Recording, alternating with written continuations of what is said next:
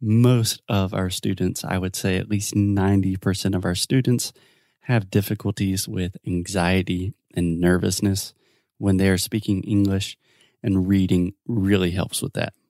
And reason number three, I think it's, yeah, reason number three.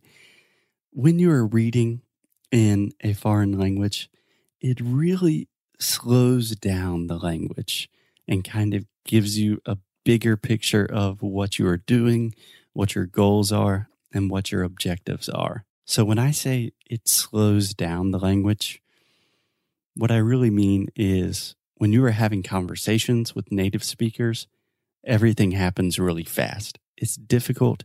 You don't have too much time to really think and analyze the language itself. And reading really provides you that opportunity. It gives you a lot of time and space to analyze the language, to acquire new vocabulary, to think about different structures, and then apply all of these new things that you are learning to conversations. So, if you are trying to have conversations with native speakers and it's just really fast and it's difficult to understand and it's hard to make progress when you don't feel very comfortable, reading is a beautiful way to really improve this because you can kind of step back, you can think about things in a different way, you have a little bit of a fresh perspective and it just slows everything down and it lets you see the big picture. And reason number four why reading is awesome is reading can dramatically improve your vocabulary. So, this is one of the most common questions that our students always ask us is how can I improve my vocabulary? I feel like I don't know enough words. I don't know natural expressions. I don't know like different slang in English. And reading is one of the easiest ways to improve your vocabulary very effectively and very quickly. And we will talk about different strategies about how to do this, how to improve your vocabulary with reading. We have different types of reading, extensive reading, intensive reading.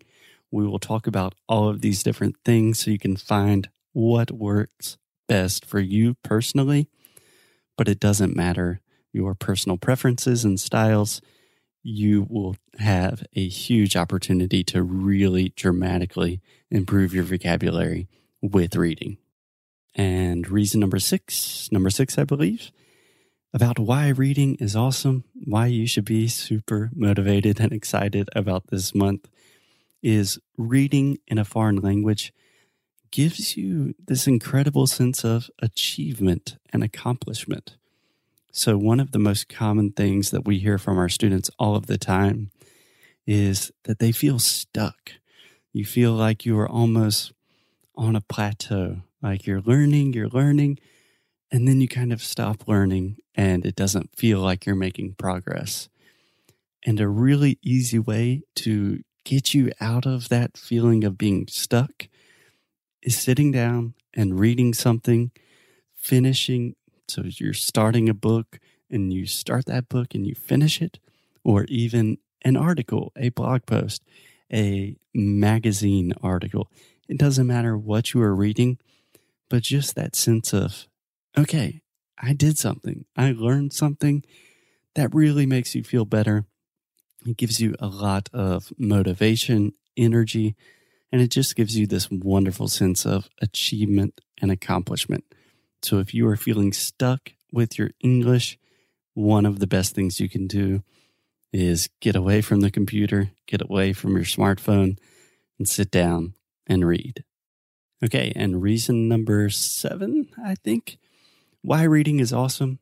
It really gives you the chance to immerse yourself into the world of the language you want to learn. So in this case, you want to learn how to speak English, right? And we always talk about things like immersion, living in a new country, studying abroad, working abroad, and the cultural side of learning a new language, the personal side of thinking in a different language is probably more important than the actual linguistic part of language. So, getting into this kind of next level, this different world of, okay, I'm thinking in English, I'm thinking about different people and the way they think in English, that is super, super important. And reading, again, it doesn't matter if you're reading a novel, a sci fi mystery, a biography, a piece of nonfiction, a short blog post, a news article. It doesn't matter what you're reading. This really gives you an incredible immersion opportunity to start thinking in English, to start feeling like you are an English speaker, and to really start identifying as someone that lives in that world of, okay, I'm not in Portuguese world anymore. I live in the English world. Reading has this incredible capacity to transport you and immerse you in a totally different world. And that is so, so important. And last but not least, I cannot remember if this is reason eight or nine. I don't know. But reading is fun. It can be very, very enjoyable to get lost in a story. And it is cheap. So today, with the internet, you can find books, PDFs, articles, pretty much anything you want in many, many cases, you can find these resources for free. And if you cannot find them for free, it is still such a good deal. If you think about what a book is, it is someone that takes all of their knowledge they accumulate years and years of studying and experience, and they condense all of that knowledge into normally a few hundred pages. So that is such a good deal, even if you pay $20 for a book, if you compare that cost benefit analysis to an English school, books are always a good deal. Alexia and I have this thing, this kind of rule when we're thinking about money and we we we try to be very frugal. We don't like to spend much money, but when it comes to books, we have a rule that if you want a book, if you're interested in a book, just buy the book. Don't think twice. It is always going to be a good investment. You will always learn something and have a lot of fun in the process. Okay, guys. So there you have it. I think eight or nine reasons about why reading is awesome. So I hope that you think about these different reasons. Try to think about which one really resonates with you and gets you excited and gets you motivated.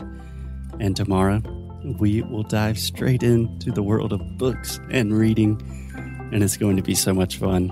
I am so, so excited, and I can't wait to start working with you. I will see you guys tomorrow.